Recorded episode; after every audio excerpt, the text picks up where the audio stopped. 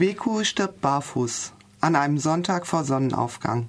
Seine Hausschuhe kauern an der Tür zum Schlafzimmer. Wie Hunde. So beginnt die großartige Familiensaga über die aus Ghana und Nigeria in die USA eingewanderte Familie Sai. Über die ersten 100 Seiten hinweg schildert Tahir Selassie diesen Tod des Familienvaters, unterbrochen von Rückblenden, Gedankensprüngen und Ortswechseln. Dass Kweku ohne Pantoffeln gestorben ist, wird immer wieder aufgegriffen von allen Protagonisten. Die simple Frage, wo sind seine Pantoffeln geblieben, führt dazu, dass ein ganzes Familienleben auf dem Prüfstand steht. Selassie beschreibt dieses Scheitern mit faszinierender Leichtigkeit und sprachlicher Präzision. Doch was ist vor dem Tod des Vaters geschehen? Kweku ist ein hoch angesehener Chirurg, der die Familie jeden Morgen im OP-Kittel verlässt. Aber ein perfides Mobbing am Krankenhaus bringt ihn schließlich zu Fall. Er verliert seine Arbeit, verheimlicht dies vor Frau und Familie, verlässt diese und kehrt später nach Ghana zurück. Als er dort Jahre später überraschend an einem Herzinfarkt stirbt, reist die inzwischen auf drei Kontinente versprengte Familie an. Fola, seine große Liebe, die Mutter seiner Kinder, Olu, der perfekt penible Lieblingssohn, Arzt wie der Vater. Sadie, die Jüngste, die an Bulimie leidet und an der Zerrissenheit ihrer Familie. Und dann sind da noch die Zwillinge, beide durchs Leben taumelnd. Kehinde, ein begabter Künstler, und dessen Schwester Taiwo, die ihr Jurastudium abgebrochen hat und eine Affäre mit dem Dekan der Universität hat. Alle Familienmitglieder haben mit der Last der Ver Vergangenheit zu kämpfen und haben nur wenig Kontakt untereinander.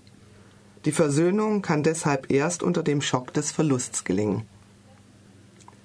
Lebendig in der Gegenwart und tot für die Vergangenheit. So beschreibt Selassie die Gefühlswelt ihrer Figuren. Es geht ihr um Schicksalshaftigkeit, um gestörte Beziehungen, um Missbrauch, Neid, Ehre. Alles, was eine Geschichte braucht, um groß zu werden. Und der Titel des Buches unterstreicht dieses Schicksalhafte. Eben dass Dinge nicht ohne Grund geschehen. Im Original heißt der Titel des Romans Ghana Must Go. Ghana Must Go war der Begriff für die Vertreibung von zwei Millionen Ghanaren aus Nigeria im Jahr 1983 dass die meisten Flüchtlinge nur, so, nur mit sogenannten Ghana Must Go Plastiktüten das Land über, Lach, über Nacht verlassen konnten, ist für Selassie Sinnbild für das Hadern mit Identität und Zugehörigkeit. Diese Ghana Must Go Tüten stehen also für Heimatlosigkeit und Migration. Denn vor allem ist der Roman eine Migrationsgeschichte. Selassie stellt die Entwurzelung und den alltäglichen Rassismus, den alle Familienmitglieder erleben müssen, zwar nicht in den Vordergrund, aber sie blinken immer wieder durch, wenn es um die unterschiedlichen Positionen von erster und zweiter Einwanderergeneration geht. Am Ende ist eines klar.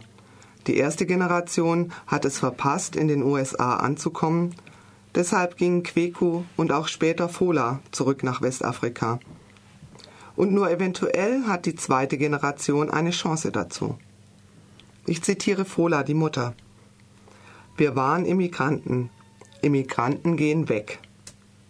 Und weiter sagt sie über die jüngere Generation, wir haben gelernt, wie man liebt, Sie können jetzt lernen, wie man bleibt. Selassis Bildersprache dekonstruiert gängige Klischees – Sie bringt Dinge zusammen, die man vorher nicht zusammen gedacht hat. Und ganz nebenbei sprengt sie so manches Afrikabild. Bilder aus dem Leben einer ghanaisch-nigerianischen Einwandererfamilie in den USA, die zur gehobenen Mittelschicht gehört. Die vier Kinder, allesamt Yale- und Oxford-Absolventen. Ärzte, Juristen, Künstler. Sie sind ehrgeizig, weltoffen, erfolgreich.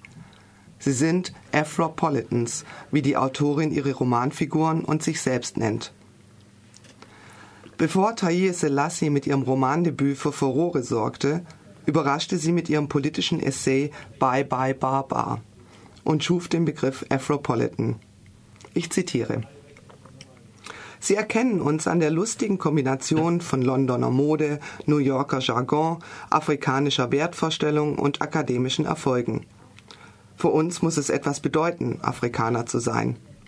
Und wenn all das ein bisschen selbstgefällig klingt, ein bisschen nach sind wir nicht die verdammt coolsten Menschen der Welt, dann sage ich, ja, das stimmt. Es geht nicht anders. Es ist höchste Zeit, dass die Afrikaner selbstbewusst aufstehen.